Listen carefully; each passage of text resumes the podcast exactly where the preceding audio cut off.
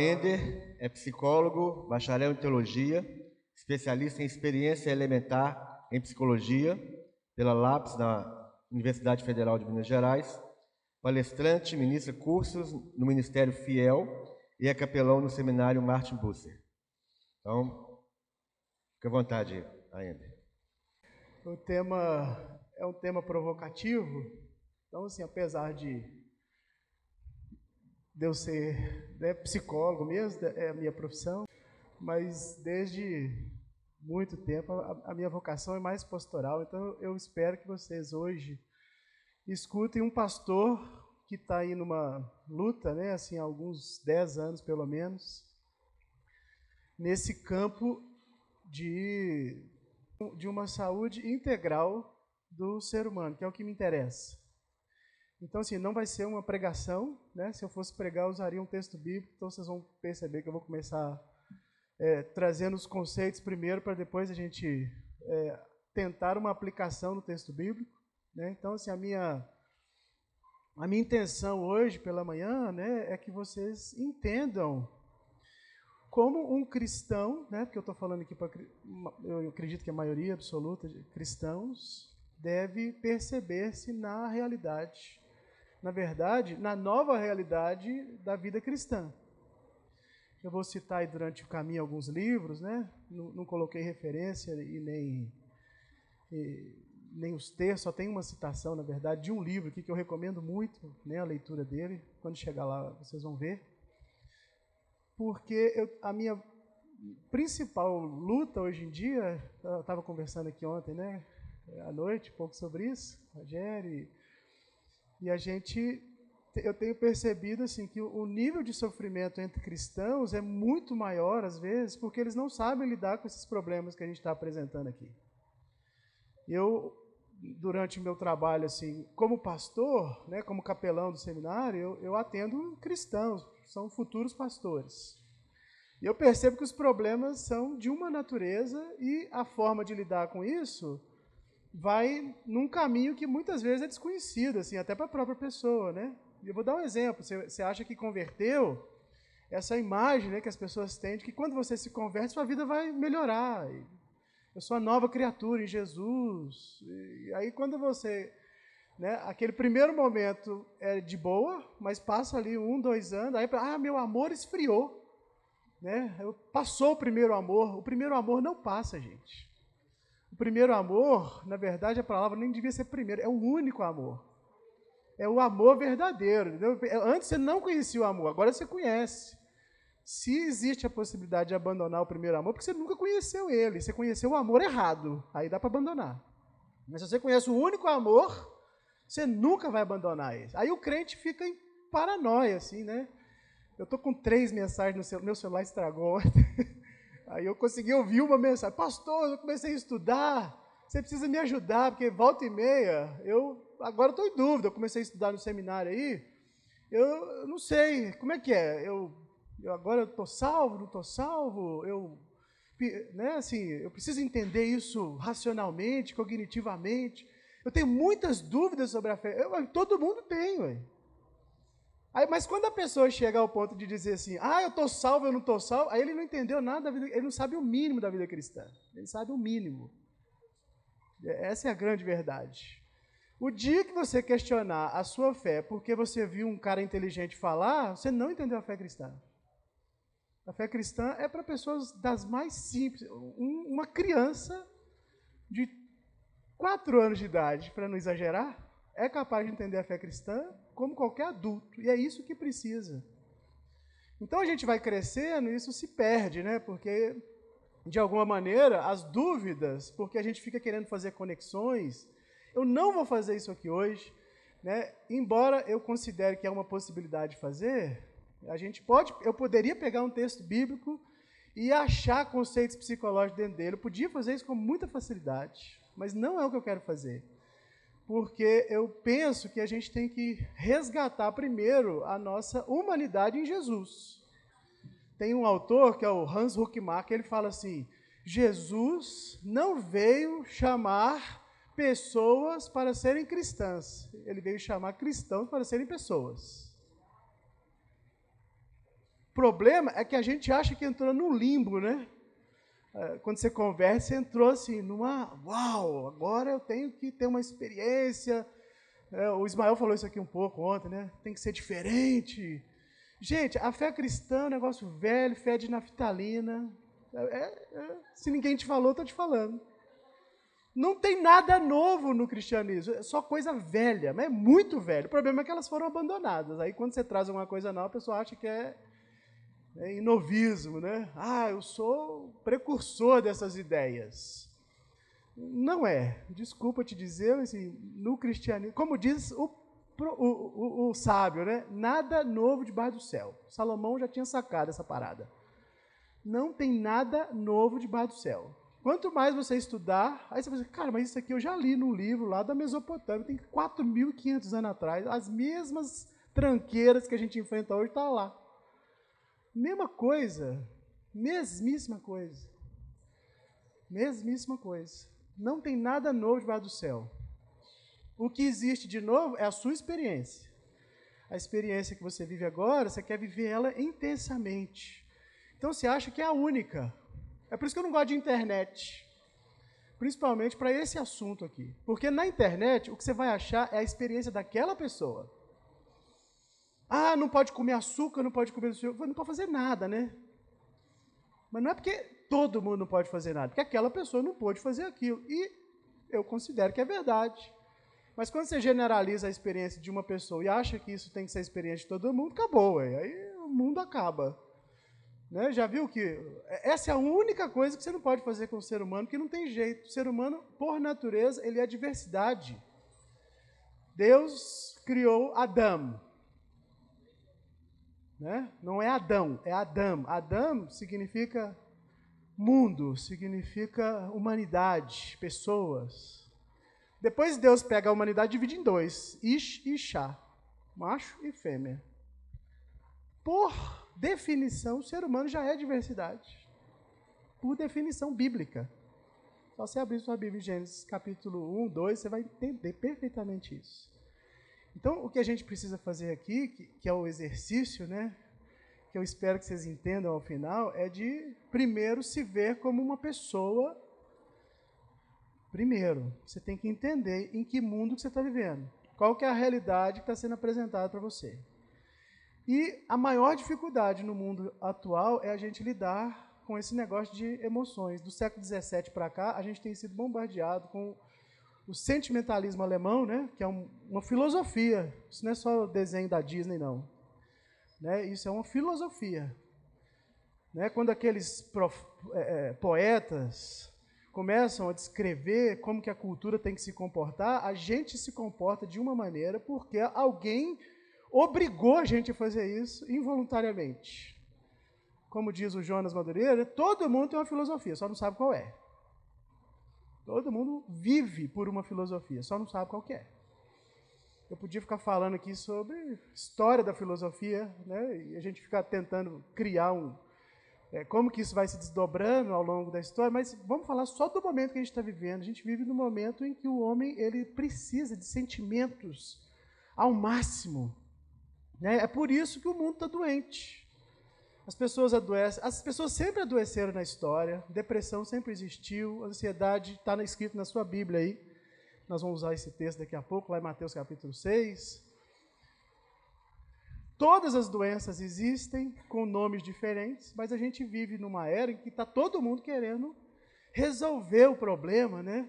Individualmente. Então você junta o individualismo né, o, ontem o, o Ismael chamou de narcisismo, você junta isso com esse fenômeno da internet, que te dá uma sensação de pertencer a algum lugar sem estar naquele lugar. Olha que desgraça. Não é? Você tem, eu tenho 5 mil amigos. Eu tenho dois. Amigo eu tenho dois. Amigo não dá para pôr na palma da mão. Amigão mesmo. Quantos que você tem? Lembra o nome de, de, de 10, agora aí, ó. Você não vai lembrar. Você não tem 10 amigos. Você fala assim, cara, dia que eu estiver morrendo, eu vou conversar com fulano. Se você tivesse agora no maior pepino da sua vida, quem, a quem você ia recorrer? Você não tem 10 pessoas. Não tem. Ninguém tem. Ninguém tem. Ah, eu tenho 5 mil amigos. Não. Você tem 5 mil conexões lá de alguma. Aí, aí você se sente pertencente àquele. Olha que loucura na cabeça de uma pessoa. A pessoa grava vídeo como se tivesse todo mundo interessado no que ela está querendo dizer. Não é assim? Já viu? Oi, pessoal! Ué, que oi, pessoal, né? Tudo bem, tem gente famosa. Aí tem público para isso, né? Aí a pessoa tem 300 seguidores. Oi, pessoal! né? Aquela sensação, assim. É uma, para usar o termo psicológico, é uma dissonância cognitiva, né? Então, assim, você tem uma impressão, mas no mundo real aquilo não existe. Na realidade, aquilo não funciona desse jeito. É, sabe? Mas a sensação psicológica, eu tenho seguidores, né? O cara virou Jesus Cristo. Tenho mil seguidores. Jesus tinha 12, custou, deu um trabalho danado para ele. Né? Eu tenho seguidores. Papo furado esse. É um negócio que está aqui, ó. Né? A gente vive nesse mundo, a gente tem que reconhecer isso. É importante você saber que também não dá para sair desse negócio. Ah, então você não usa rede social? Uso todas. As pessoas se comunicam lá por, comigo, eu tenho que ter paciência. Não é porque eu gosto, não. Tem que ter, você tem que estar tá lá. O mundo funciona. Como é que você conversa com um adolescente? Os pais erram, né? Não sabem falar com os meninos.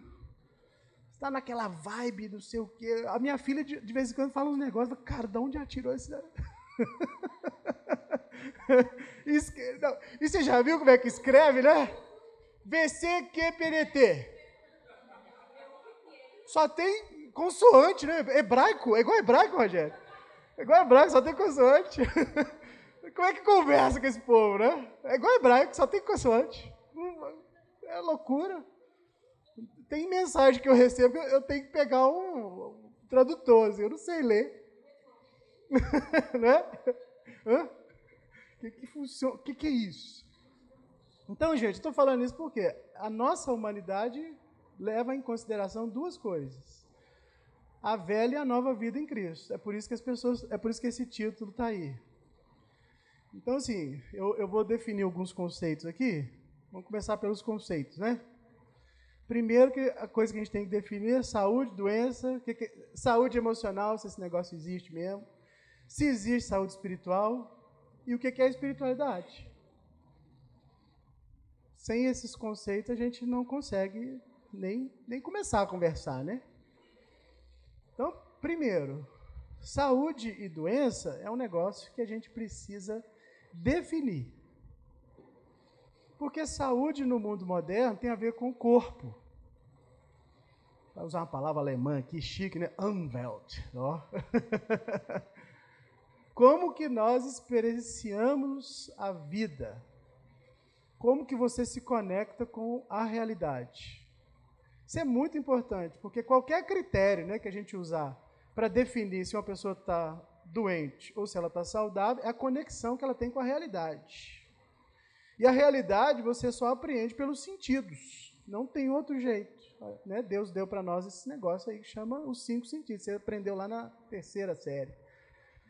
Né? Tato, olfato, paladar. Todo mundo lembra? Né? Vocês faltaram nessa aula. que era muito importante. A gente apreende o mundo dessa maneira. Se a gente não entender né, como que a realidade se apresenta para nós, e aqui que está o problema do cristão, que o cristão acha que quando ele se converte, a realidade ela é outra realidade. Não é. Não é outra. Agora é a realidade verdadeira a que você vivia nela era falsa. É isso que muda. Agora o cristão, quando se converte, ele vê o mundo do jeito certo. O problema não está na realidade, o problema está na forma como você vê a realidade. Então, se a experiência antes era de uma forma, com Cristo, ela vai ter exigências diferentes. Você tem que saber disso. Isso devia estar nas escolas dominicais. Todo mundo devia ensinar isso para as igrejas. O que estava errado? Não é a realidade. O mundo de Deus é o mundo de Deus. Ele é assim desde que Gênesis 1 apareceu lá. No princípio criou Deus os céus e a terra. É assim desde que é assim, gente. Deus não mudou a realidade. O mundo é o mundo criado por Deus como tem que ser, e vai ser assim para a eternidade. O problema é o modo de ver. Então o problema não está na realidade, o problema está em nós. O que, que faltava? Faltava a lente correta para você enxergar a realidade. Então, se a gente entender doença dessa maneira, o que, que acontece? Um sujeito ele pode se perceber doente. Uma pessoa pode fazer com ela mesma uma definição, né, que é o que acontece. Sabe por que eu não gosto de diagnóstico? Porque as pessoas chegam lá no, meu consultório e falam assim: então, fulano, o que, que eu tenho? Me dá um nome aí. Tem o CID, né? Os códigos lá. Quando você vai no médico lá, ou pede um, algum atestado do médico, já viu? CID, F, se começar com F é fria.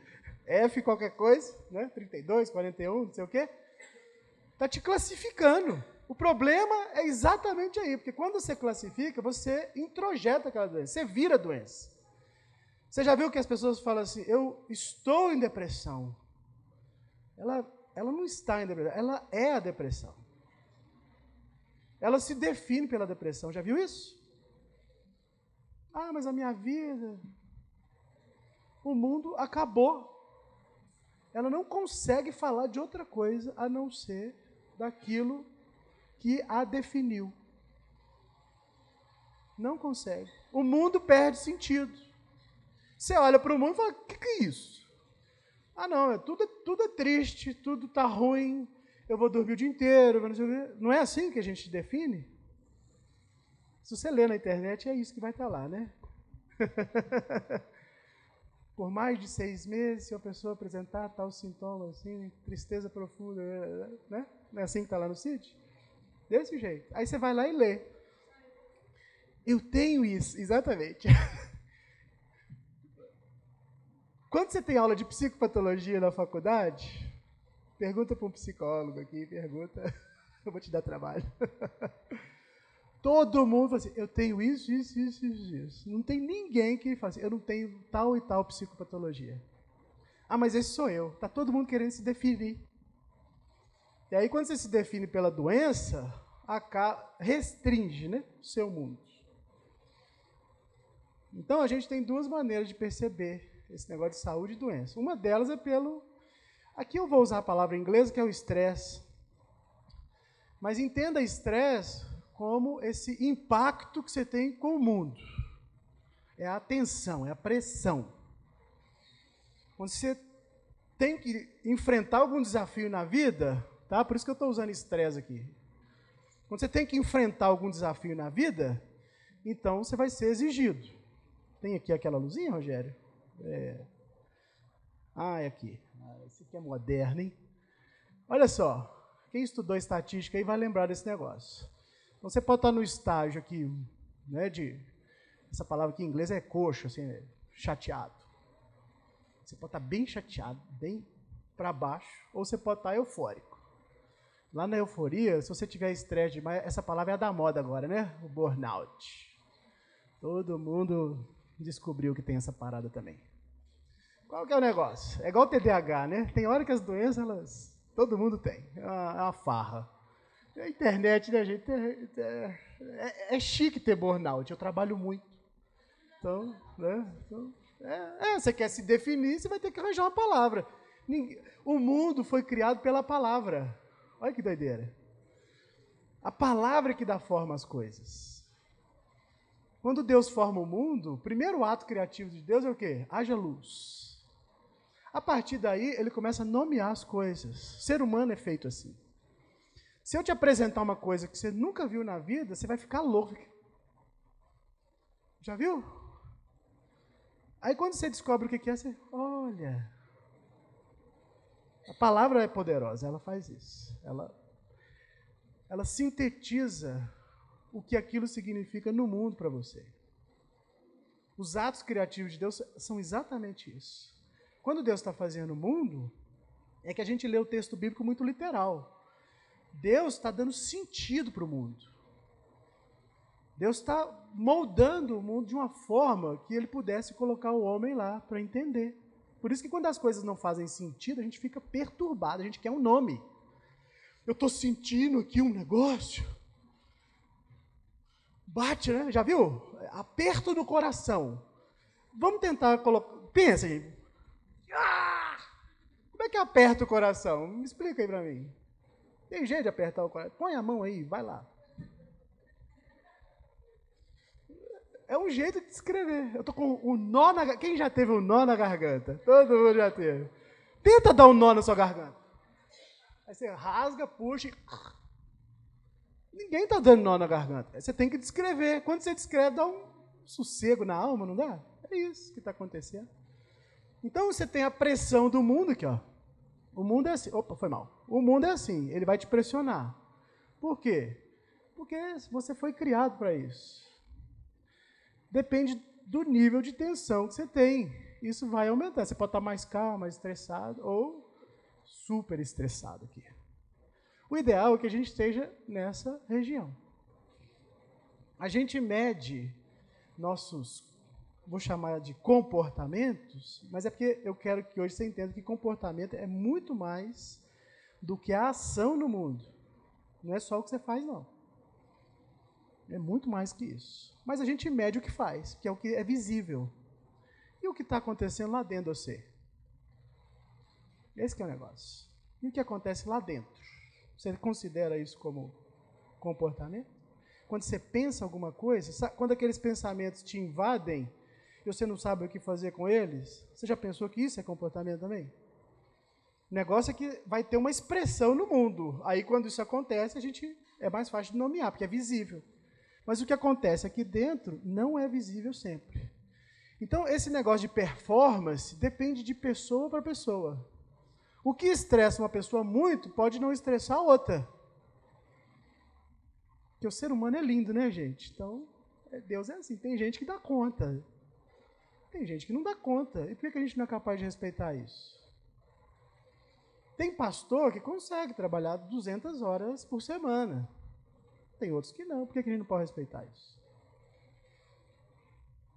O que vai dizer para você se é para fazer ou não é a sua consciência de mundo. Eu trabalho uma média de 12 horas por dia. Estou ficando cansado, porque eu já estou ficando velho. Uma hora eu vou ter que parar. Mas eu gosto tanto desse negócio que fala para eu parar para você ver se eu vou parar. Eu não vou parar. Ah, mas você, tá, você faz muita coisa. Eu quero fazer, ué. Então não significa que todo trabalho. Lembra, pessoal, a maldição do trabalho não é o, o esforço do trabalho, é, a, é o desgaste do trabalho. Deus não amaldiçoou o trabalho, Deus amaldiçoou o desgaste. A maldição não é assim, todo trabalho agora vai ser uma droga para você. Não é isso que está escrito na sua Bíblia. Está escrito, do suor do teu rosto comerás. Ou seja, o que era para fazer fazendo numa boa, agora vai te cansar. Então a maldição é o desgaste que o trabalho causa. E é isso que você tem que saber. Você tem que saber qual é o seu limite? Sabe qual é o principal problema do crente? Ele não sabe parar. Esse é o principal problema do pastor. O pastor, ele, ele quer entrar nessa performance máxima aqui, ó. Então ele acha que tem que acabar o culto e ficar até três horas da manhã aconselhando os irmãos. Ah, mas o irmão não vai voltar na igreja. Vai voltar na igreja, porque ele não vem na igreja por causa de você, ele vem na igreja por causa da palavra. Ah, mas se eu não atender o irmão, é claro, pessoal, vai ter um dia que o irmão vai estar morrendo, você vai ter que ir lá. Eu já cansei de sair da minha casa de madrugada para atender o irmão. Mas teve um dia, ah, pastor, eu estou aqui chorando que eu terminei com a namorada. Vai, bora, vira homem, mano. Vira homem, brother. Você vai chorar por causa de mulher? Você está louco? É assim que funciona. Ah, o irmão não vai voltar na igreja. Só lamento. Se ele está indo na igreja por causa de mim, ele já está errado. Já está errado. Ele está querendo é causar isso aqui em mim, ó. É por isso que os pastores ficam, ah, não, porque eu tenho que ser pastor. Gente, ser pastor é exatamente isso, é pastorear. Não é ser pai do negócio. Esse negócio de pai, desculpa se alguém gosta dessa parada, mas pai, pastor não funciona não. Desculpa, eu sei que tem um monte de gente que gosta, mas ele não é seu pai, ele é seu pastor. Vai chegar um dia que ele vai ter que te dar uma borrachada, que você vai falar assim, nunca mais vou conversar com esse cara. Mas se for pelo Espírito, porque quem bate através do pastor é o Espírito Santo. Dia que o pastor está bravo aqui em cima do púlpito, não é o pastor. Os puritanos, eu, eu amo os puritanos, porque eles tinham essa noção. O puritano, ele, não interessa quem vai pregar, não precisa ser famoso. O puritano, ele, ele tinha essa noção. Leia Jonathan Edwards. Leia todos os puritanos. Assim, o pastor é a voz. Pastor não era bispo, apóstolo, pastor era a voz. Na França, as igrejas eram pequenas, no século XVII ali. Então, o pessoal, já viu aquele banquinho que o pessoal usa para ordenhar a vaca? O pessoal levava aquilo, porque não tinha templo assim. Então ele sentava ali no banquinho, o pastor falava bobagem, tem foto disso. O pastor já metia o banco na testa do sujeito. Falar heresia, o pastor já tomava a cangada lá atrás. É, você está ouvindo a voz de Deus, o cara está contando os casos da vida dele? É isso que acontecia. O pastor é voz de Deus. Então, se ele não sabe disso, ele vai sofrer. Se a igreja não sabe disso, vai estressar o cara aqui, ó. Ele vai ficar louco. Ele vai chegar aqui, ele vai viver aqui, ó. É por isso que tem um monte de pastor suicidando. Gente, eu nunca tive vontade de sair de Belo Horizonte. Nunca, eu sou covarde. Eu amo a igreja que eu pastoreava aqui em Belo Horizonte. Eu morro de saudade dela todos os dias da minha vida. E aí eu fui para São Paulo, cara, fiquei velho, fiquei bobo e fiquei pensando, já tive tantas oportunidades de sair, agora estou lá em São Paulo. E um dia Deus me consolou. Eu falei, você esqueceu porque você está aqui? Você não falava desse negócio de cuidar de pastor? Então, você não vai cuidar dos pastores famosos, você vai cuidar dos futuros pastores. Eu escutei essa voz assim, aí eu fiquei tranquilo. Eu falei, ah, agora eu vou morar em São Paulo. Nem sei se eu volto mais para Belo Horizonte. É isso, Deus me abriu uma porta sensacional. Estou lá pastoreando futuros pastores. É isso que eu faço lá no seminário. Converso com gente todo dia. Pastores que vão estar tá aí, é a futura geração. Hoje não é nada, mas amanhã vai ser uma bomba. Porque os pastores não sabem teologia. Essa é a triste... É, eu vou falar disso no final. Sabe essa incongruência que eu falei? Essa dissonância? O pastor não sabe o que fazer quando tem problemas na igreja. Então ele fala, assim, vai no psicólogo. É um fracasso.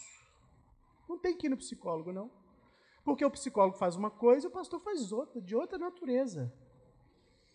Ah, mas será que isso é demônio? Será que... Não, não interessa. Se for demônio, mete a mão na cabeça dele e boa. Está com medo de demônio? Pastor tem medo de demônio, gente. Você pode um negócio desse? Ai, vontade de chorar vontade de chorar. E, e, o demônio barulhento, você faz assim, ele sai correndo, igual cachorro. Dá vontade de chorar quando eu vejo. Eu não sei o que fazer. Estou falando sério, dá vontade de chorar quando o pastor não sabe aconselhar. Ah, mas é porque eu, eu li num livro de psicologia que você tem. Não! Você tem que falar para o irmão o que Deus colocar no seu coração. Se precisar de chamar a atenção desse irmão, quebra o pau, fi. É isso. Ele vai te amar. A minha fama lá em, na minha igreja é que eu era o sem trava. É, o povo fica passando a mão na cabeça das pessoas. Eu falo, oh, mano, mas é, o pessoal falava que eu tinha um porrete de pelúcia. Meu porrete era de pelúcia. Eu bato com força, mas a pessoa continua. Eu faço isso na clínica, gente. Semana passada, eu, tava, eu atendo um casal, único casal que eu atendo. A mulher é brava. Aí no final da sessão, eu cheguei para ela, pus a mão nela, assim, ô oh, querido, você já pensou na possibilidade? Eu falei, essa mulher não vai voltar nunca mais. Você já pensou? Você está realmente sendo general com seu marido. A mulher, ah, não, ela é histérica. Aí eu falei, acabou, né? Nunca mais volta. Ela foi, olhou para mim. A melhor coisa que aconteceu na minha vida em 2020 foi você. Não é crente. Você é a melhor coisa que aconteceu na minha vida. Ninguém nunca teve coragem de falar esse negócio para mim. Eu falei, filhinho, eu não tenho compromisso com o seu bem-estar psicológico. Tenho compromisso com a sua alma. Se o que eu te falar aqui vai te levar para o céu, que doa. que doa. E eu faço isso com cristão e com não cristão. Que doa. Essa cultura narcisista que você não pode sentir dor nenhuma. Vai fazer crossfit, igual eu estou fazendo. Eu descobri que sentir dor é negócio legal, gente. Estou emagrecendo, né? E fica doendo. Aí eu lembro que eu tenho corpo e que eu sou finito.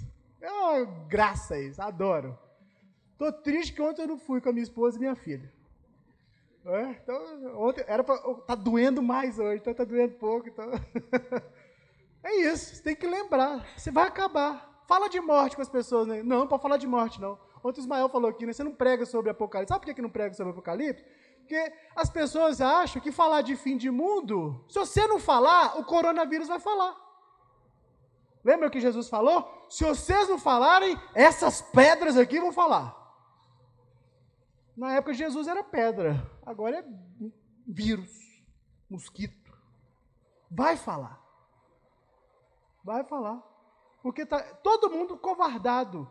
Entende que eu estou querendo chamar a sua atenção, gente? Se você não entender a doutrina, você não entende quem é o ser humano. Aí você, você lida com o ser humano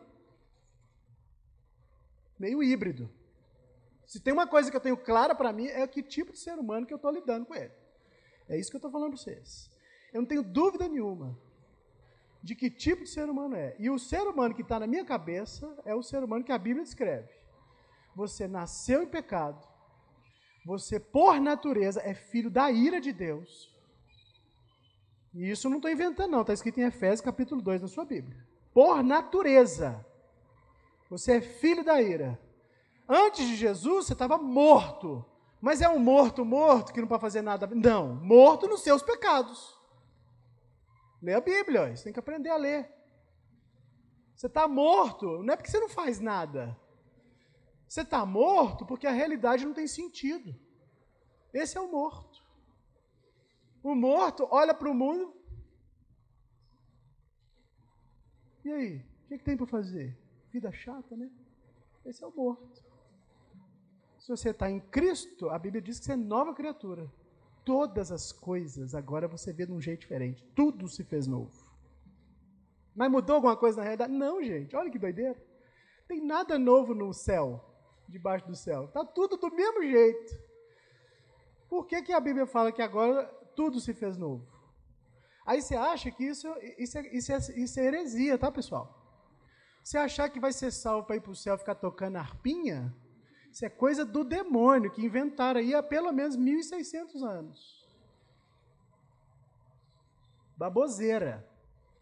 Que o céu é o lugar da gente ficar felizão, tocando arpinha, não vai fazer nada. Deixa eu te dizer. O céu vai ser exatamente desse jeito. renovado, obviamente.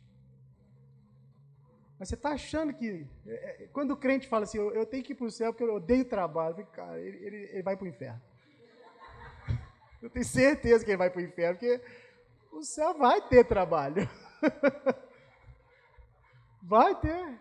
Tudo que Deus fez é, é bom. Tudo. Se você está achando que vai fugir do seu trabalho de segunda-feira porque vai para o céu, você está frito, você vai chegar em todo lugar errado. Você não vai reconhecer, se for, né? Se você chegar lá em São Pedro bater, né? Você chuta a porta lá em São Pedro, fala, pô, aqui é para quem trabalha, vagabundo do lado de fora. É isso que vai falar para você. Aqui é só para quem gosta de trabalhar. É, então, você vai ter uma treta lá com São Pedro. Já de cara. Por quê, gente? Por causa disso aí, ó. Eu vou usar essa nomenclatura aqui de corpo, alma e espírito, mas eu não tenho tempo de explicar, mas para você entender que eu, a minha ideia é que o homem fosse todo. Todas as dimensões humanas. Quando você está sem Cristo, o que acontece é aquilo ali, ó. A experiência infinita, aqui é o infinito. Você quer reduzir ela ao que você quiser. Existere em latim é ser, aqui é o ser no sentido ontológico, para fora para o sistema, para a vida. Isso é existir. Olha que esse gráfico é interessante. Quando você reduz a sua vida a uma coisa só, você é um doente. Isso aqui é uma doença. A Bíblia chama isso de idolatria. Você quer pegar o infinito Sabe o que é idolatria? O pessoal acha que idolatria é pegar um pedaço de pau, porque você leu lá em Isaías 14, né? Que eles pegam lá os, os né, o cara vai lá, pega o toco, queima, o mesmo toco que ele queima, Isaías faz uma paródia, né, o mesmo toco que ele queima, ele faz o ídolo. O ídolo, gente, é quando você quer pegar o infinito e pôr na sua mão, igual eu estou fazendo isso aqui. Ó. Você quer pegar Deus e fazer isso com ele. É isso que as pessoas pensavam na antiguidade. Você vai pegar a experiência infinita e colocar ela aqui na sua mão. O ídolo, no final das contas, é algo que você manipula. Olha, esse Deus aqui está feio, vou mudar o olhinho dele. Aí você vai lá e troca o olhinho. Azul é mais bonito. Por isso que o Salmo fala: tornam-se semelhantes a eles os que os fazem e os adoram. Por quê? Porque você quer um Deus do seu jeito. Esse é o problema. Esse é o problema da existência doente. Você pega o infinito e põe aqui, ó. Eu sou a depressão. Você está doente. A experiência é sempre para fora, aqui, ó. A setinha aqui. Quem existe em Cristo, a dimensão da sua existência você não consegue medir aqui. Por quê? Porque ela é infinita. Quem está em Cristo tem um horizonte do tamanho do infinito. E infinito tem tamanho? Não tem. A experiência faz assim, ó. Antes você estava morto, agora você está vivo. Você sabe o que vai ser para sempre? Você sabe como é que vai ser o céu para sempre? Ninguém sabe. E é assim mesmo. Sabe quando o crente reduz a sua vida só ir à igreja? É por isso que os pastores sofrem também, Rogério. Porque não tem tempo a família. Ele fica tão cobrado, né? Fica cobrado. Não é assim, Júlio? Aí você não aproveita a família, não aproveita filho, aí chega uma hora você vai se sentir culpado. Ah, eu podia ter feito mais coisas assim com meu, com meu filho, não sei o quê, tinha, podia ter passeado mais. Podia, podia. Não só podia, como devia. Porque você fechou sua existência. A gente pode fechar a existência em coisas boas. Leia um livro do Tim Keller que chama Deuses Falsos. Ele fala exatamente isso. Se você fechar a sua existência, qualquer coisa pode ser um ídolo. Seu filho, sua mulher, seu carro, seu emprego. Deus te deu tudo e você quer uma casa na praia. Você é pobre. Você quer ganhar milhões. Você é pobre. Não, mas é porque eu, eu tenho que ter uma casa, né, um Bugatti. Você é pobre. Sabe por que você é pobre? Porque Deus te deu a eternidade e você quer uma casa na praia. Casa na praia, no céu, pessoal, a Bíblia faz chacota disso. O mar é de cristal. Cristal nem tem valor. A rua, que é essa parada que você gosta do ouro, você vai pisar nessa porcaria. Sim, rua de ouro. Isso é uma paródia.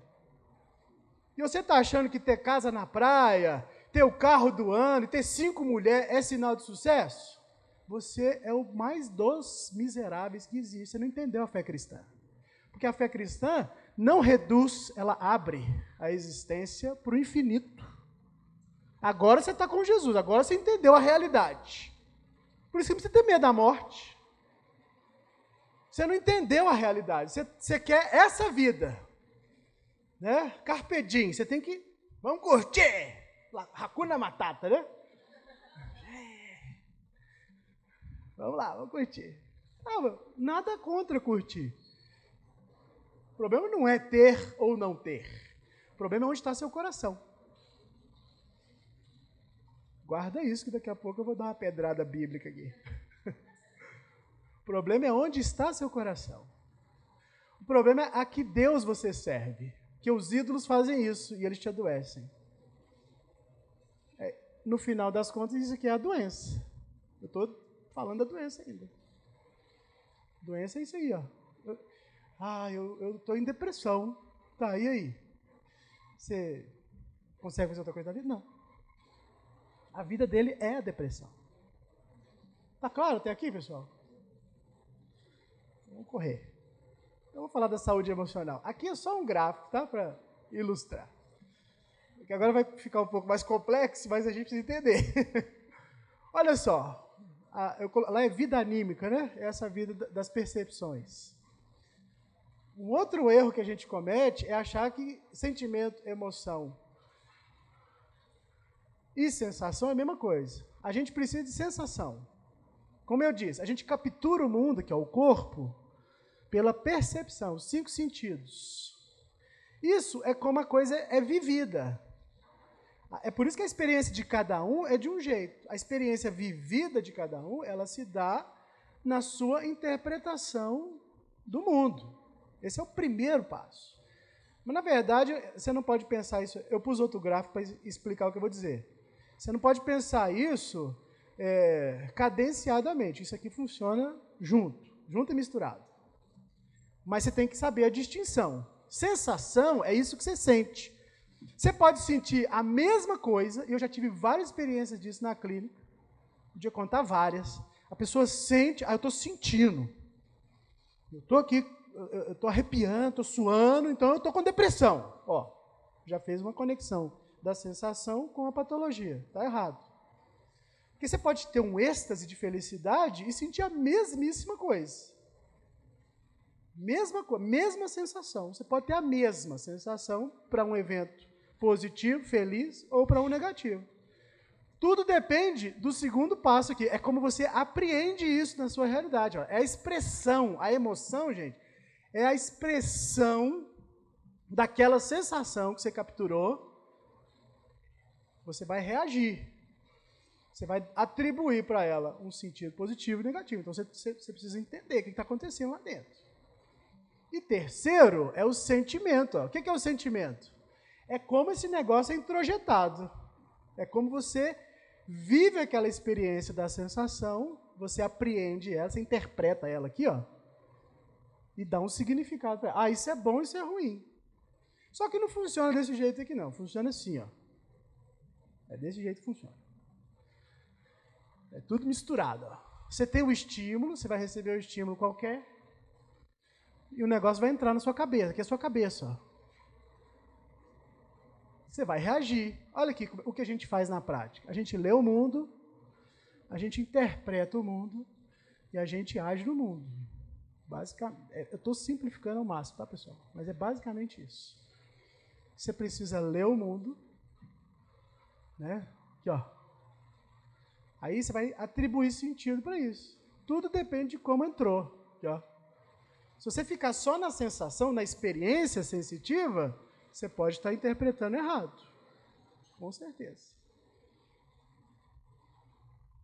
O Ismael falou isso aqui um pouco ontem, né? Essa coisa do culto ser transformado numa experiência, numa rave. Você tem que ter. Um... Se você não for chorando para casa, Deus não falou com você. Isso também é algo herético. Porque Deus só, pelo menos até onde eu sei, Deus só fala de um jeito: pela palavra. E a palavra pode estar nas músicas, a palavra pode estar no testemunho, a palavra pode estar e, e está prioritariamente na pregação da palavra. Deus fala é pela palavra. Deus, não tem nada para ser inventado. Por isso que pastor precisa estudar. Por isso que pastor precisa ler. Por isso que pastor se, precisa se envolver. Né? É o conselho de Paulo. Atos capítulo 6, para Timóteo, né? que o Ismael Leão, 2 Timóteo 5 você tem que cuidar de ti mesmo, mas não é só de ti mesmo, não. Você tem que cuidar de que mais? Da doutrina. Porque o que alimenta a sua fé não é a experiência. Não é vir cá e chorar. Isso, gente, é um problema hoje. Isso é o maior problema da igreja, provavelmente, nos últimos 50 anos.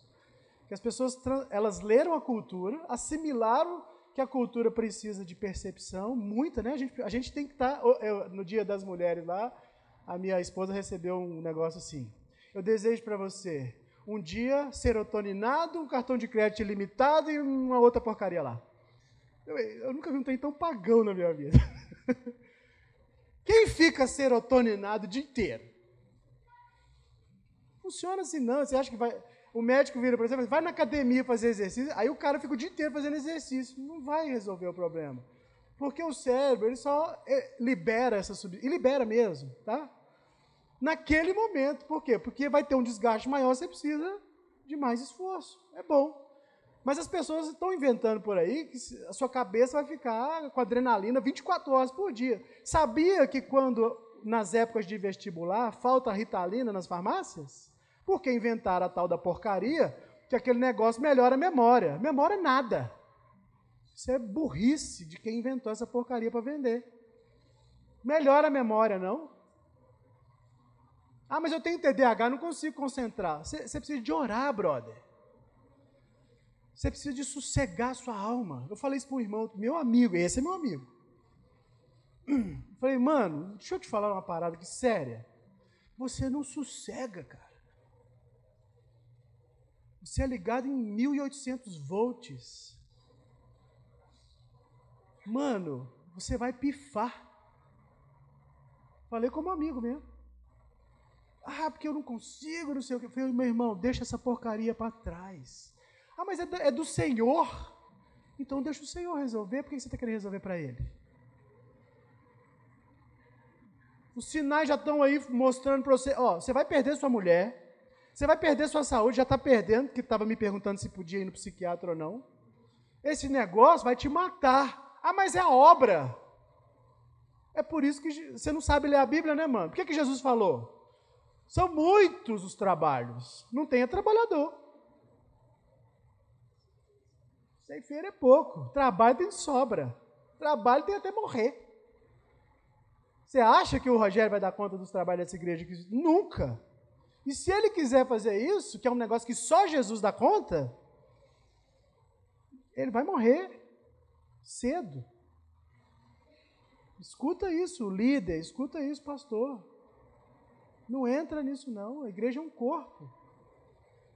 Você, a, gente, a gente tem que. Por que, que a doutrina é importante? Porque você tem que ensinar as pessoas. Você tem que parar de vir à igreja para querer. Eu não vou na igreja porque eu, sendo, eu tenho que ser servido. Que papo é esse? Ah, minha igreja, eu vejo o seminário, minha igreja é ruim porque eu não estou sendo alimentado. Cara, vai atrás de comida, brother. Ah, não, mas eu amo fulano, meu namorado tá lá. Eu falei isso para a menina semana passada se eu não sei o que eu faço, porque na igreja não sei o quê. Eu falei, querida, deixa eu te, vou te dar um conselho de pastor, tá bom? Perde o namorado, perde a igreja, mas não perde a fé. Se o negócio chegou nesse ponto que você está descrevendo aí, o que importa é Jesus. Porque depois você vai falar que Jesus é o seu namorado. Ele que ferrou sua vida. Você vai se dar mal. Perde tudo, mas não perde a fé. É isso que funciona. Pastores, mesma coisa, perde a igreja, mas não perca a sua família e sua fé. Perde tudo. Você quer salvar as pessoas? Você vai se dar mal, porque as pessoas que têm que ser salvas já foram salvas. Só existe um Salvador. Você acha que ficar aqui de madrugada com gente chorando aí porque o namoradinho foi embora vai resolver o problema? Não vai e você vai se desgastar. E se você não aprender a falar não para essas pessoas, você vai ser sugado até a última gota. E o pior, no final você vai requerer isso de Deus e ele vai falar para você: Hã? Que dia que foi isso mesmo? Não, não lembro, não. Eu pedi para você fazer esse negócio? Você está achando que eu estou inventando? Naquele dia, muitos chegarão perante ele e dirão: Senhor, no teu nome, expulsei demônio, nhenhenhé, dirigi 50 mil louvor, aprendi 200 mil acordes, todo mundo chorou naquele. Lembra aquele dia que todo mundo chorou? Unção. Não. Não estou lembrado. Fala mais. Jesus psicanalista, né? Diga, fala mais sobre isso. Fale mais sobre isso. Senta lá no divã, aí você conta a história. Aí no final, sola, sexto sola, né? Solamento. Sexto sola. Nunca te vi, brother. Tchau pra você. Eu não estou inventando, está na sua Bíblia. Só que a gente precisa enxergar isso com realidade, né? Rogério, está falando aqui que a bateria vai acabar. Tá claro, pessoal, até aqui? Vamos passar, porque senão eu, eu falo muito, né? Eu sabia que eu não ia usar todos os slides. Vou pular esse, depois a gente volta. Eu sabia. Então, vamos explicar essa coisa, né, de como é que a gente vive no mundo. Na psicologia, muitas abordagens, elas ensinam esse negócio aí, né? O ser humano é um ser biopsicossocial. Né? Você já deve ter ouvido isso, os pastores, os coaches adoram esse negócio, né? Tá, o que, que significa isso? O mundo, como ele é enxergado a partir da realidade de Deus, tem essas coisas mesmo. Então, assim, você precisa cuidar da vida biológica, precisa. Você precisa cuidar da vida psicológica, precisa. Porque são instâncias, são áreas da vida humana que você tem que cuidar. Por isso que eu falei, a gente tem que aprender a cuidar do homem inteiro. Você não é uma coisa da cabeça para cima e outra da cabeça para baixo. Isso é pagão. O nome disso é maniqueísmo. Isso é paganismo. Uma coisa para cima e outra para baixo. Isso é, isso é heresia. E já tem pelo menos uns 1.500 anos que foi praticamente extirpada da terra. Santo Agostinho foi o, o pai da igreja que detonou essa parada. 1.500, 1.600 quase. Que já não se falava, mas está voltando com força. Né? Então, assim, vou morar no céu. Tá. Depende do que você está chamando de céu. Se você acha que o céu é essa experiência elevada, provavelmente você está no caminho errado. Isso é coisa do budismo, elevar, né? chegar ao aeon, a iluminação, nirvana. Isso não é coisa de cristão, não. Cristão é assim, morreu hoje, já apareceu do outro lado abraçadão com Jesus beijando ele. É assim, é isso que a fé cristã ensina. Não tem esse tem de purgatório, não. Você fechou o olho aqui, abre do outro lado, abraçadão com Jesus. Ponto final. É isso que a fé cristã ensina. Não tem essa conversa, tem que levar, vou voltar.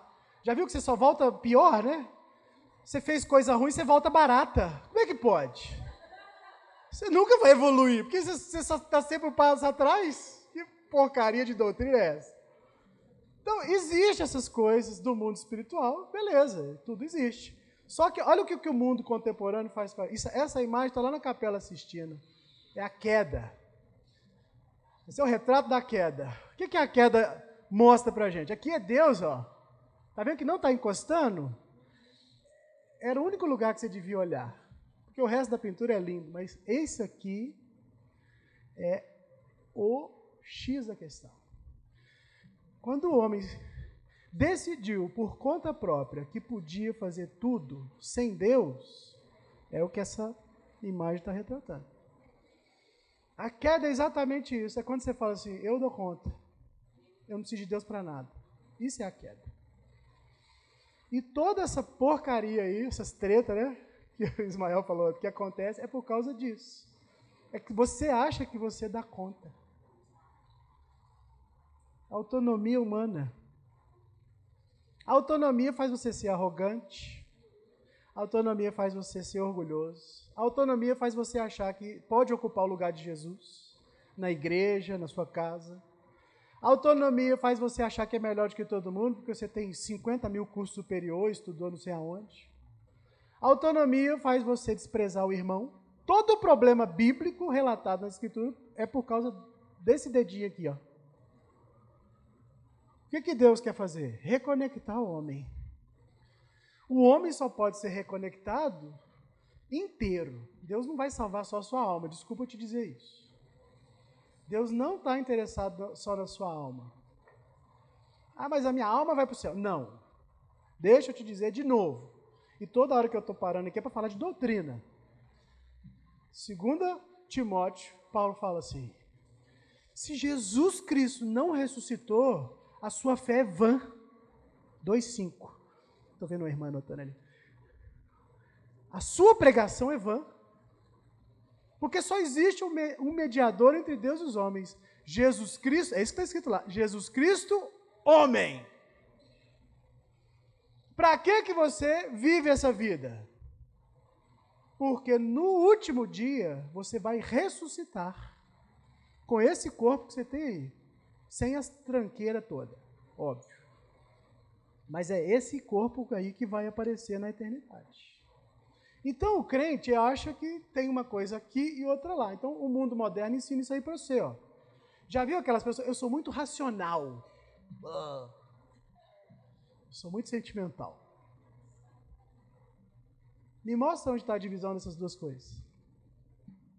Se você não pensar sobre seus sentimentos, você é uma barata.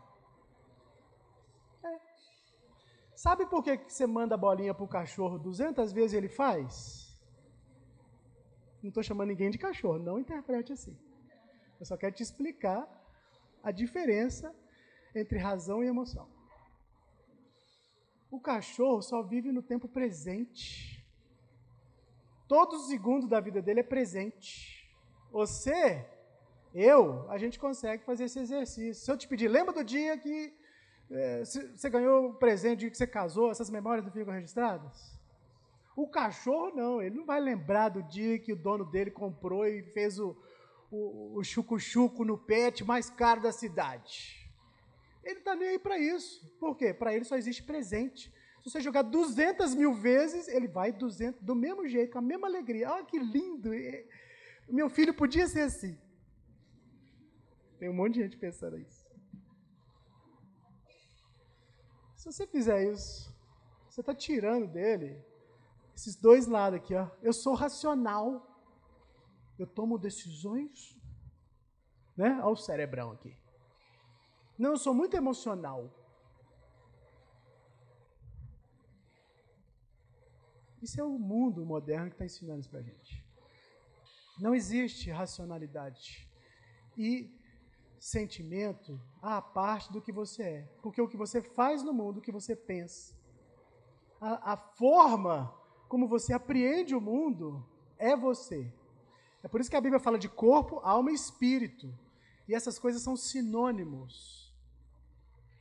Essas coisas são dimensões da vida humana. Quando você pensa sobre alguma coisa, você vai sentir alguma coisa sobre aquilo.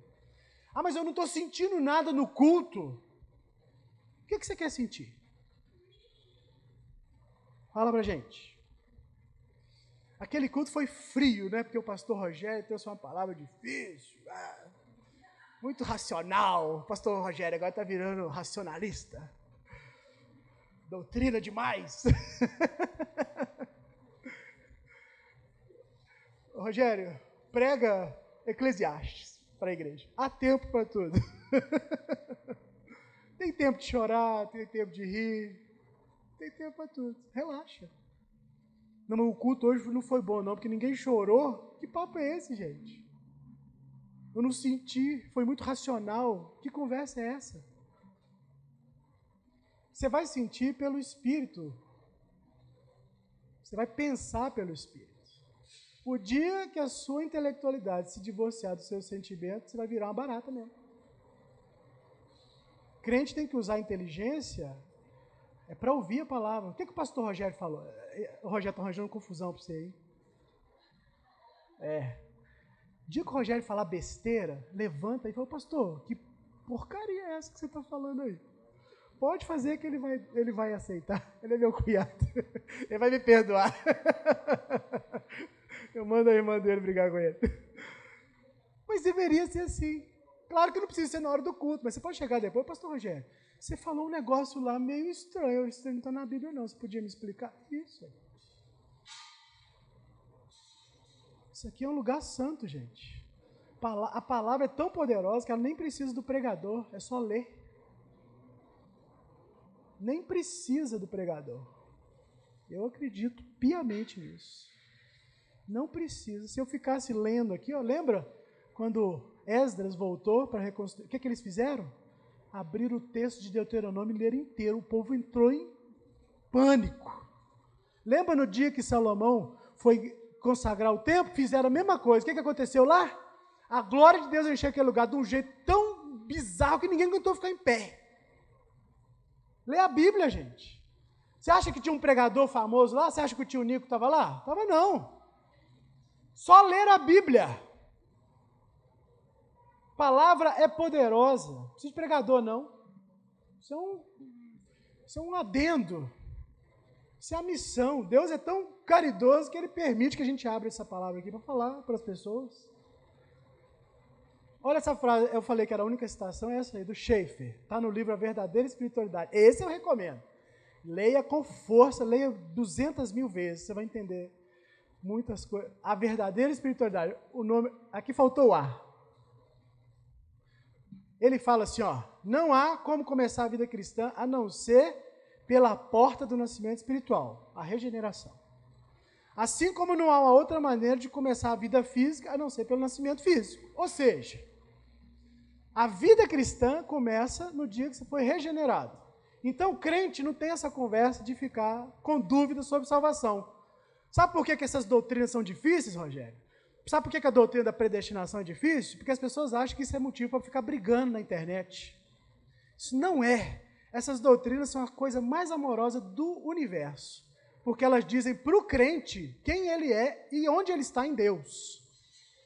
Se você nasceu de novo, o Espírito Santo testifica no seu coração que você é filho de Deus desde a eternidade.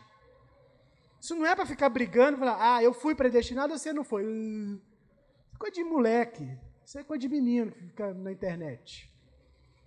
Essas doutrinas são doutrinas amorosas. É para dizer para você que toda vez que você tiver dúvidas sobre a sua salvação, o Espírito Santo vai falar assim: olha, tudo que Cristo fez foi por você. Aí você entra em parafuso, sabe por quê? Por causa daquele desenho lá atrás, ó. Você quer viver assim. Não, eu preciso fazer alguma coisa para ser salvo. Essa é que é a dureza, né? Sabe por que, que essa doutrina é difícil, gente? Porque ela briga contra você, a sua natureza caída. Aí você vai ficar assim para o pastor, Rogério, é verdade? Eu não preciso fazer nada para fazer para ficar salvo? Aí você pira. Mas nem um, deixa eu passar uma vassourinha na igreja? Não! Não, deixa, deixa eu, eu visitar um irmão junto com você. Aí você vai. Você quer fazer isso para ser salvo ou você quer fazer isso porque você foi salvo? Muito diferente. Se você quiser fazer porque Cristo encheu seu coração de compaixão por aquele irmão, vá. Você tem que ir. Mas se você tem que ir lá para achar que vai impressionar Deus pelo seu desempenho, acabou. É isso que essa doutrina ensina. Não é para ficar brigando. É para, quando a crise existencial bater, você olha para você mesmo e fala assim: eu estou em Cristo, apesar dos meus pecados. Então aquele negócio que andaram ensinando aí uns. Ah, se Jesus voltar, eu estiver pelado lá, tomando banho, eu vou para o inferno. Que papo é esse? Vocês já ouviram isso ou é só da minha época? É, vocês já ouviram, eu sei. Ah, se eu estiver na cama com a minha mulher, é impuro, então que isso, gente? Deus falhou? Perdeu? É o Deus. Já, já os Vingadores, né? Sabe quando o Hulk pega o. É, isso está até na internet, virou meme, né? O Hulk pega o. o como é que é o nome do outro Deus lá? O, hã? o Loki. Pega ele assim, pá! Deus fraco. Esse é o cara, esse é macho, esse é crente. O Hulk é crente todos os deuses são fracos. Aí vem a gente, querendo dar ordem em Deus. O C.S. Lewis fala, Deus é indomesticável. Quando a Lucy chegou para ele, lá no livro das Crônicas de Nárnia, tem uma frase no livro, isso não está no filme, não. No livro, a Lucy chega para ele e diz assim, Aslan, Aslan representa Jesus, né? É verdade que você come algumas criancinhas? Aí o leão gigantesco fala assim, é. Imagina uma criança diante do leão perguntando para ele se ele come criancinha. é verdade, de vez em quando eu. Deus é assim, gente. Se você quiser colocar Deus no seu formato, você vai se dar mal.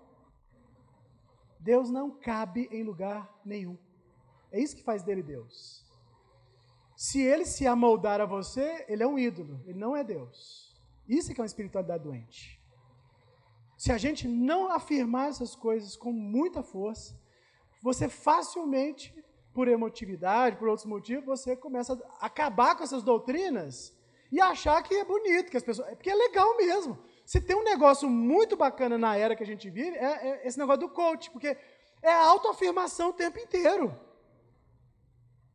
Não se fala de. Já viu algum coach falar de sofrimento? E eu não sou contra coach, não. Maravilha. Eu acho que tem que ter motivação mesmo, não tem nada contra. Eu só acho que um cristão, quando embarca nessa parada, achando que o negócio vai resolver toda a vida dele, PNL, essas porcariadas tudo aí, desculpa se alguém gosta ou já fez. Não tenho nada contra. Mas se isso vai resolver o problema da sua vida espiritual, você está embarcando na canoa furada. Te prometeram errado. Te prometeram coisa errada. Nada contra, tá bom? Que fique claro, não estou julgando. Eu gosto de. leio.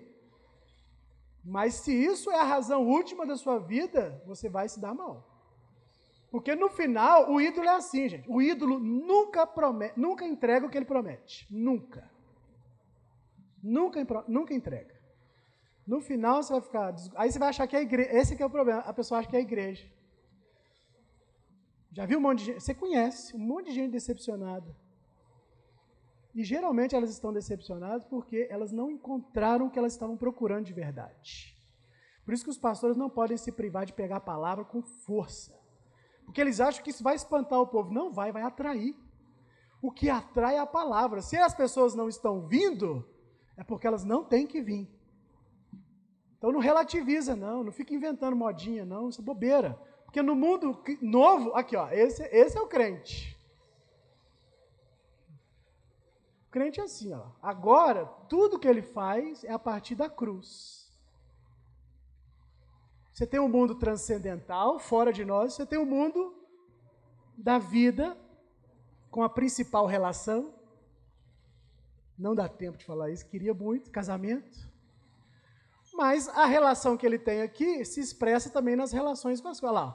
Um crente, ele age diferente na universidade. Ah, mas a gente tem que enfrentar o marxismo cultural. Tem, mas como? É só ir lá falar que existe, que o Karl Marx está errado, que direita e esquerda, essa bobajada? Esse é o problema, você só ensina o superficial. Você, você tem que ensinar a fé cristã para quando o menino chegar lá na faculdade, ele virar para o professor, não, esse negócio está errado, porque agora todo mundo é assim, meu corpo, minhas regras, não, meu corpo, minhas regras, não, meu corpo não é meu, o corpo é de Cristo. O corpo é para ressurreição, não é para ficar fazendo hedonismo com ele, não.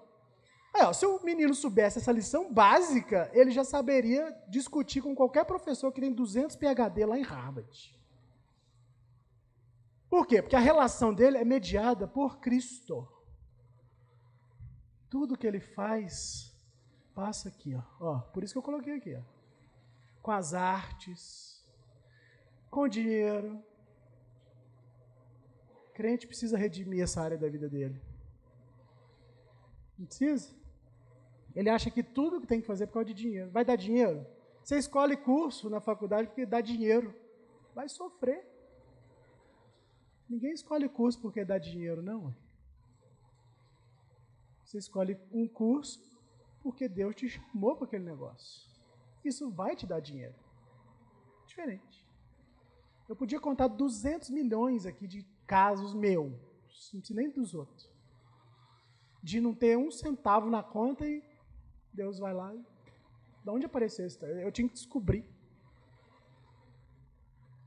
Nas horas de. Na, é, é, depois eu preciso contar isso para você, Roger. No dia do maior desespero da minha vida, você lembra? Quando a gente vendeu, perdeu aquela sociedade com a farmácia. No dia em que eu fui demitido do emprego lá na sinagoga, naquele dia uma mulher ligou para Rosinelli, sem conhecer. Falei, eu vou comprar sua farmácia. Se você souber, eu, naquela época eu só não entrei em desespero por causa da minha mulher e da minha filha, que foi o que restou. Perdi casa, perdi tudo. Rogério lembra. Fui morar na casa da minha sogra. Perdi tudo no ano de 2010. Perdi emprego, estava começando a trabalhar, estava no último período ainda da faculdade. Eu estudei tarde. Tudo, foi tudo embora tudo embora. Vontade de chorar, direto. Dormia duas horas por noite. Era assim. Aí Deus ia dando os sinais da graça.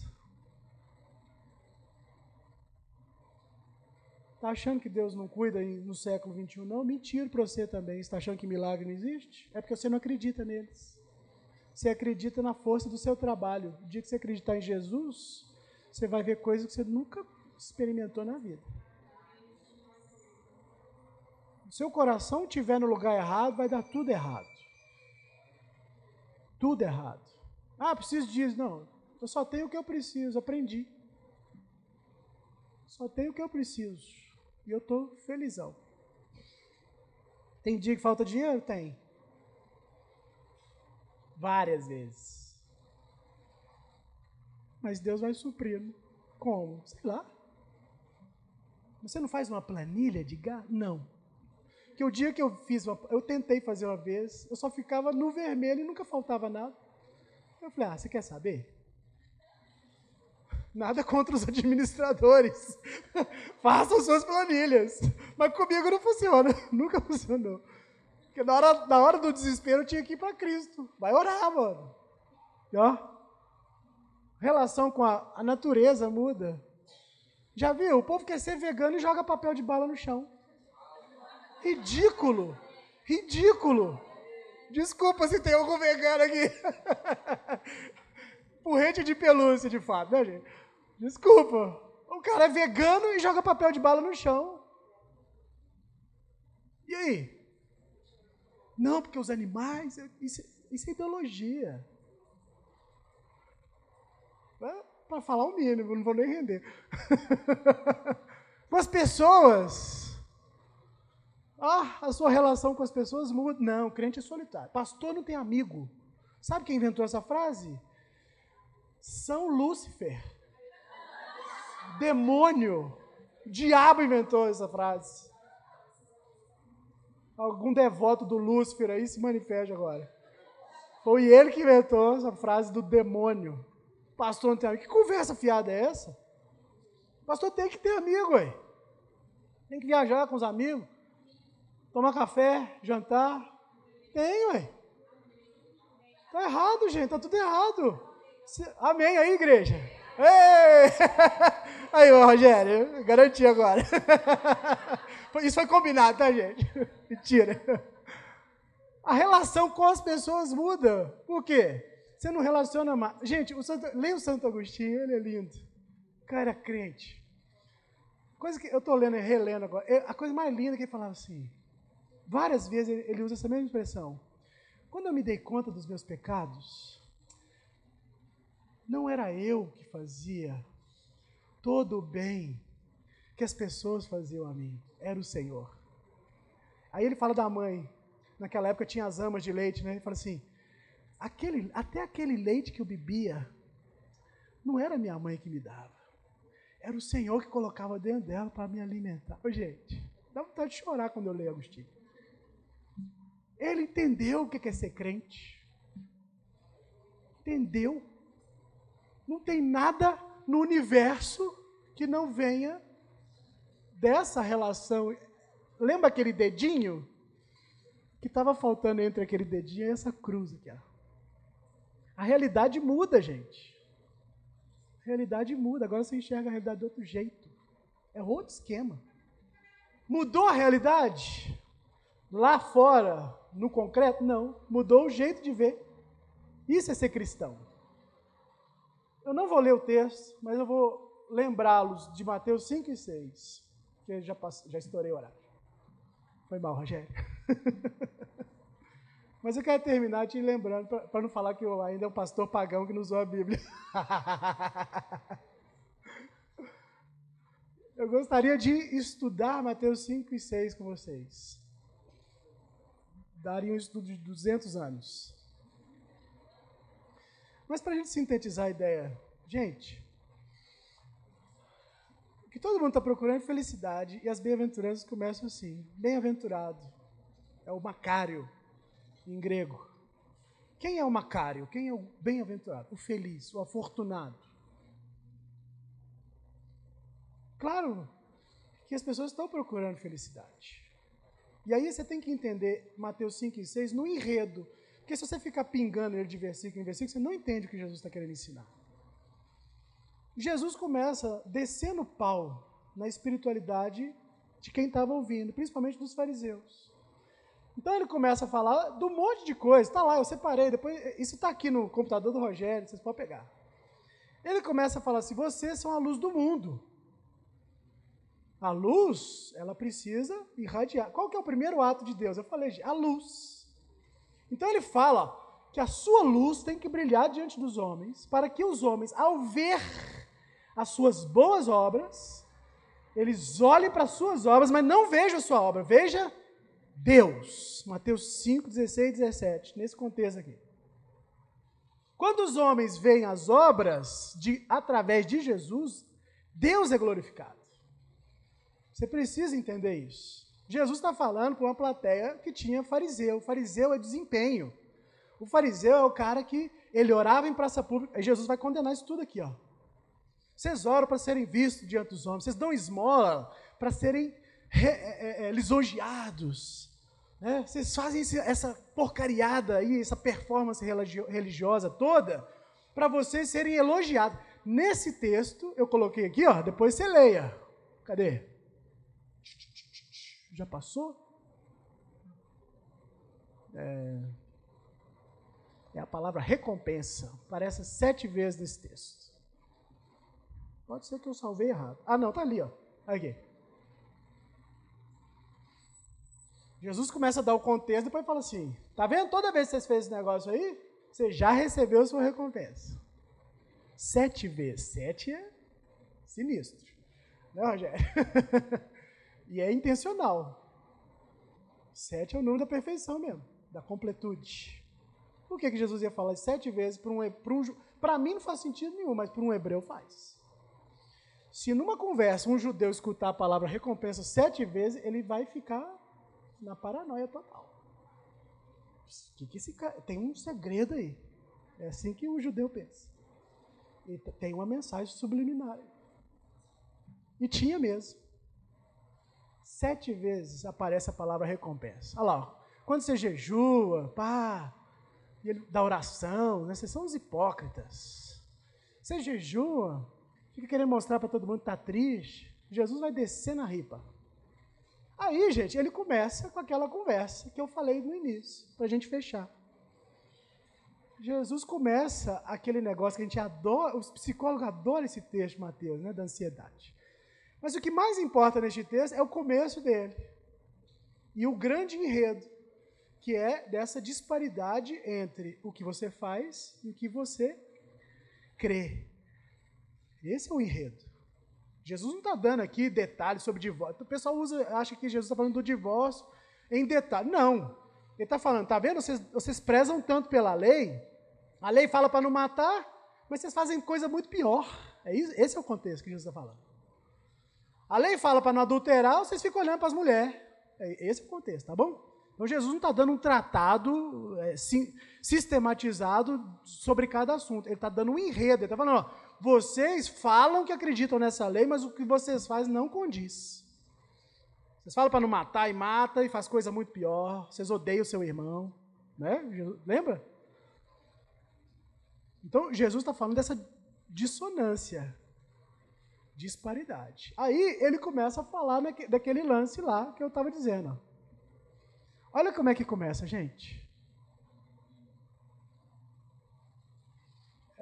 Esses são os versículos mais importantes sobre esse assunto. Não é a ansiedade. Você quer descobrir a raiz da ansiedade? Está aqui. Ó. Toda vez que você vai perguntar para alguém por que, que ele está ansioso, você tem que perguntar para ele onde está seu coração. Essa é a pergunta que vale um milhão de dólares. Onde está seu coração? Jesus fala: você não pode servir a dois senhores. Não, mas eu sirvo a igreja. Se a igreja for o seu Senhor, você está servindo a um Senhor que não é Jesus Cristo. Onde está seu coração? Essa é a pergunta de Jesus aqui. Está aqui, versículo 19, 21. Aí ele começa a falar de como a gente percebe o mundo. Mas ele está eu podia fazer uma leitura igual Ismael fez aqui ontem, né? a partir da psicologia. Não, vamos fazer uma leitura teológica. Tem aspectos comportamentais? Tem, mas Jesus tá, ele vai um pouco além. Porque ele está dizendo para nós aqui, nesse texto, o seguinte: ó, os olhos é uma forma de captar a realidade, não é? Eu não falei lá atrás? Então o que Jesus está querendo ampliar não é o campo de visão da percepção, é o campo de visão do espírito. Até onde vai os seus olhos? O que a fé cristã significa para você? Você acha que tudo vai se reduzir a essa vida? Então você é pobre. Por quê? Porque você serve ao dinheiro, você serve aos seus bens pessoais, à sua família, à sua mente. Você serve a ter ou não ter alguma coisa nessa vida. E a vida espiritual? O Kierkegaard tem uma frase linda, ele fala assim, o cristão é que nem o nosso pai na fé, Abraão. Abraão, ele vive com o pé na realidade, mas os olhos na eternidade. Esse, esse é crente. Se o que você faz aqui não tem reflexo na eternidade, vai morrer aqui. Isso que Jesus está falando. Porque os olhos é, do, é, é de onde vem a cobiça. Está lá em, em, Tiago, capítulo 1. A gente cobiça. E, e o que, que Tiago tinha na cabeça? Eva. Lembra de Eva? Por que, que Eva ficou impressionada com aquele fruto? Por que, que ela foi enganada? Primeiro, porque o diabo distorceu a palavra. Olha a importância da palavra. E segundo, porque Eva falou: aquela parada era agradável aos olhos. Percepção. Se você olhar só com o olho físico, você vai se dar mal. Você tem que olhar com o olho espiritual. Qual o, que, que o olho espiritual diz? O seu olho espiritual devia te lembrar que Deus falou: é bonito mesmo, mas desse aí você não pode comer, não. O que, que importa no final? A palavra. Não é o que você olha, não é o que você sê. É disso que Jesus está falando aqui. Disso que Jesus está falando. Os olhos são a maneira como a gente enxerga a realidade. Leia aqui, ó. Cobiça vem pelo olhar. A cultura bíblica é a cultura do ouvir. Shema Israel Adonai Eloheinu Adonai Echa. É assim que o judeu aprende. Ouve Israel. Ouve Israel. Não é ver Israel. Ouve Israel. Ouve, igreja. O Espírito diz à igreja.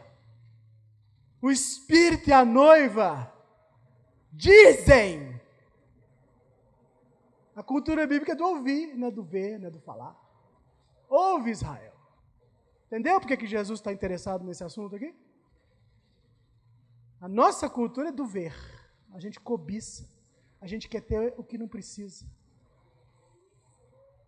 A nossa cultura é do olhar. A cultura ocidental, ela é totalmente imergida nas reações que tem a realidade como ela está ali, tácita. Então ela mata a realidade espiritual. Porque a cultura bíblica é ouvir. Shema, ouve Israel disso que Jesus tem na cabeça. Então ele conclui. Entendeu? Parada, gente? Não pode servir a dois senhores. Você vai ter que escolher. Você não pode ter a, a, aquela palavra que o, que o Ismael falou aqui ontem, é dispsíquicos, mente dobre, que a, que a Bíblia Mensagem traduz como bipolar. Mente dividida. Se você tiver a mente dividida, seu coração vai estar dividido, porque o que Deus requer de você é o coração. Deus quer seu coração. Porque Ele sabe que se tiver o seu coração, Ele tem você por inteiro. Essa é a beleza das Escrituras. É isso que faz a gente ter saúde. Lembra de Paulo? Romano, 1 Coríntios capítulo 11? Porque vocês não discernem o corpo, vocês não sabem o que vocês estão comendo nessa mesa. Vocês vêm aqui para encher a pança. Por que, que Paulo parece que está nervoso ali? Tem que ficar nervoso mesmo. Dá raiva.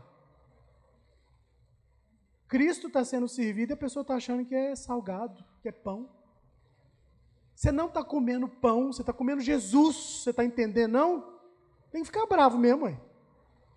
Por isso que ele fala: se você tem fome, vai para casa, brother. Por essa razão, há entre vós o quê? Muitos doentes. Porque você não discerniu que tipo de pão que você está comendo. Nós estamos comendo desse pão aqui, ó. Essa é a única resposta para a ansiedade. Tem outra não. Sabe por que o cachorro não fica ansioso? Porque ele faz o que Deus mandou ele fazer. Sabe por que, que a gente vive no mundo como vive ansioso? Porque você e eu somos as únicas criaturas que não querem fazer o que Deus quer. Você quer viver por sua conta e Deus quer que você viva pela palavra. Por isso que o mundo está assim. Essa é a conversa de Jesus. Entendeu? A conversa de Jesus é essa. Você está ansioso porque você está preocupado com a vida. Está vendo o passarinho, Júlio? Está nem aí para a vida. Ele só faz o que tem que fazer. Trabalha, voa. Se ele ficar paradão, ele vai morrer. Pelo menos voar, né? Mas ele está fazendo o que Deus programou para fazer? Tá. E a gente? Essa é a diferença da gente. Por isso que Jesus pega o passarinho e o lírio. Você está querendo ir para o shopping gastar milhões. Está vendo o lírio? Precisa não. Nem Salomão, gastando toda a fortuna dele, conseguiu ficar bonito daquele jeito. E você está preocupado com essas coisas. Não estou falando para as irmãs ficarem feias. Pelo amor de Deus. Muito pelo contrário. Mas quando você ficar bonita, fica para a glória de Deus, velho. Não é para seduzir os homens. Entende a diferença? Uma coisa é meter o decotão, cabelão, chapinha, não sei o que, e sair ali para ser assediada. Agora, vou, se, se gravar e for para a internet, eu vou ser caçado, né? Não estou nem aí. É isso, gente. Faça para a glória de Deus. Homens, mulheres, tudo, tudo depende de onde está seu coração. Vou terminar, senão eu fico aqui o resto da vida. Os prejuízos são esses, eu já falei durante, está escrito aí, tá, pessoal? Uma fé medíocre. Vou só ler. Vida sem sentido e sem as explicações mais fundamentais da existência. Depois você lê os textos. Pedro fala lá nesse texto: é, você precisa saber das razões da sua esperança. Aí o crente acha que pode fazer qualquer coisa. Não, o pastor vai crer por mim. Vai não. O pastor está aqui para te ensinar. Ele não vai crer por você, ele vai ser crente por você. Fraco testemunho público, a luz dele não vai brilhar lá de Mateus 5. Não vai brilhar. Vai ser um crente eternamente imaturo. Até hoje eu escuto isso. Pastor, você falou um negócio. Eu tenho 20 anos que eu sou crente. Eu nunca ouvi isso na vida. Por quê? Nem vou responder agora. Pode ser que alguém tenha a mesma dúvida. Pergunta para o Rogério. Pastor, por que eu nunca ouvi isso em 20 anos que eu sou crente? Não sei, querido. Pode ser porque você se iludiu, achou que a fé cristã era uma coisa e era outra. Você foi para a fé cristã para ser crentinho. Você tem que ir para a fé cristã para ser filho de Deus. A vida dele não vai dar fruto. Por quê? Porque não tem virtude aí, ó. Não aparece justiça, não aparece coragem, temperança, prudência sabedoria, não tem nada disso na vida dele, não tem graça na vida do sujeito. Esse é o prejuízo. Vai ficar em doença lá. Falta de contentamento com a vida. Deus deu para ele um carro do ano, ele quer cinco. Deus te dá uma roupa X, ele quer a Y. Insatisfeito eternamente. E para terminar, esse eu quero ler, que esse é sensacional. Segundo Crônicas, para a gente terminar mesmo. Olha só o que segunda Crônicas 20 está falando. Se algum mal nos sobrevier, espada, castigo, peste ou fome, nós nos apresentaremos diante desta casa e diante de ti, pois o teu nome está nessa casa. E clamaremos a ti na nossa angústia, e tu nos ouvirás e nos livrarás. Amém. Obrigado.